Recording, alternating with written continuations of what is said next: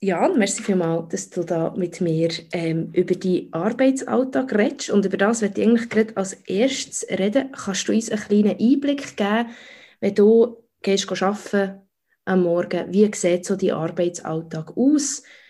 Ja, wir fangen da meistens mit dem Rapport am Morgen.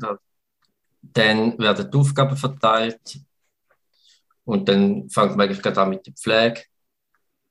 Das ist so das Erste, bis mal alle gepflegt sind und zum Morgen haben.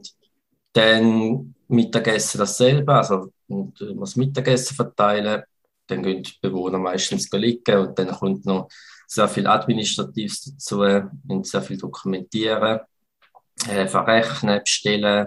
Ja, also im Großen und Ganzen wäre es das. Am Nachmittag schauen wir auch, schauen, wenn wir Zeit haben, dass wir dann mit den Bewohnern noch verhausen oder Spiele spielen, etwas basteln, etwas kochen. Das, da schauen wir, schauen, dass wir möglichst jede freie Minute nutzen können, um mit den Bewohnern etwas zu machen. Ich nehme mal an, der hat ja wahrscheinlich eben nicht viel Zeit für die, die BewohnerInnen. Ähm, wie sieht das so aus? Also wie viele Leute betreust du pro Tag? Oftmals sind wir so plus minus das fünfte am Morgen. Für unsere Wohngruppe hat 25 Bewohner. Das heißt, so durchschnittlich fünf Bewohner am Tag, beziehungsweise am Morgen, wo wir betreuen, pflegen. Die Lernenden laufen meistens selbstständig, außer haben gerade einen Lernbegleitungstag, dann bin ich im Hintergrund und schaue, wie es die Lernenden machen. Das muss natürlich wie zusätzlich geplant sein, was nicht immer klappt. Oder dann ist es geplant und dann ist wieder jemand krank und dann fällt es wieder ins Wasser. Vielleicht so aus deiner persönlichen Sicht, kannst du ein bisschen Einblick geben, wie das war, jetzt in diesen zwei Jahren äh, auf so einer Wohngruppe arbeiten? Mm, es hat halt schon sehr viel Zeit und braucht, um sich, man muss sich jedes Mal vom Bewohnerzimmer neu ankleiden. Also die Schutzmontur frisch anlegen, dann wieder auskleiden, dann beim nächsten Zimmer wieder. Also das hat schon sehr viel Zeit gebraucht.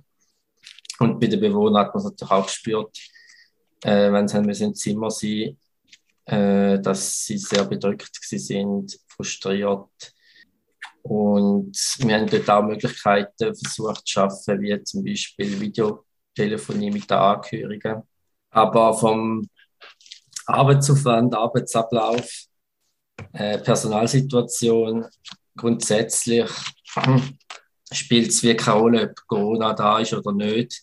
Es ist auch vor Corona schon zum Teil, hat man zu wenig Zeit für die Leute Du hast schon angesprochen, es ist, es ist jetzt nicht ein Problem, das seit Corona besteht. Es hat einfach die Sensibilisierung, glaube ich, ein bisschen grösser gemacht in der Bevölkerung.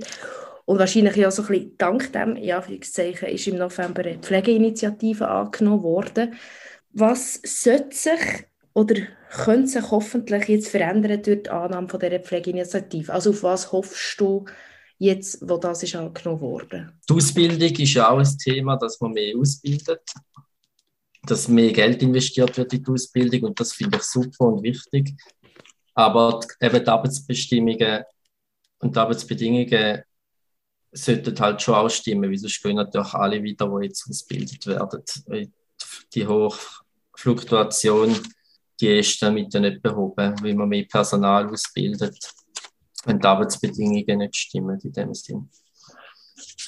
Die, die bei euch die Lehre abschließen, bleiben die Leute auf dem Beruf und habt ihr überhaupt genug Leute, die diesen Beruf lernen das, das ist schon ein großes Thema, wie es auch schon in der Lehre merkt, ja, die Theorie und Praxis, das passt, das geht nicht miteinander, ist nicht vereinbar miteinander.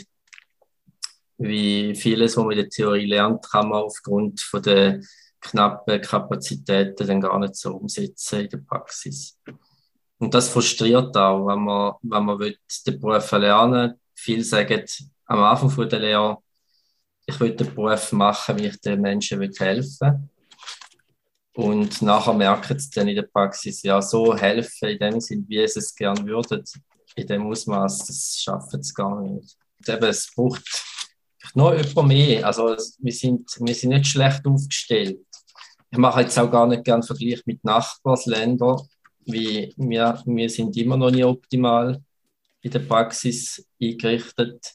Dann sind Nachbarsländer noch, noch schlimmer, aber das ist wie egal, wir müssen auf uns schauen und, und wir haben auch für die jetzige Zeit und für das, was Bewohner zahlen, meiner Meinung nach zu wenig Zeit für das alles, was sie prüfen. Jetzt so, die letzten zwei Jahre, die Pflegeinitiative ist angenommen, alles die Sachen, so ein bisschen Bauchgefühl, schaust du zuversichtlich in die Zukunft? Ja, so lala. Also bis jetzt spürt man eigentlich noch nichts in der Praxis. Es ist so ein bisschen auch ein, ein Problem in der Pflege, dass man dass man, entweder ist man einfach müde am, am Schluss vom Tag, man mag sich gar nicht organisieren oder sich noch informieren über das, was läuft. Man ist einfach froh, wenn es Feierabend ist, man kann schlafen. Ähm, oder dass auch Gewerkschaften und Verbände sicher auch Kommunikation ist es so eine Schwierigkeit, denke ich, um die Leute erreichen in der Pflege.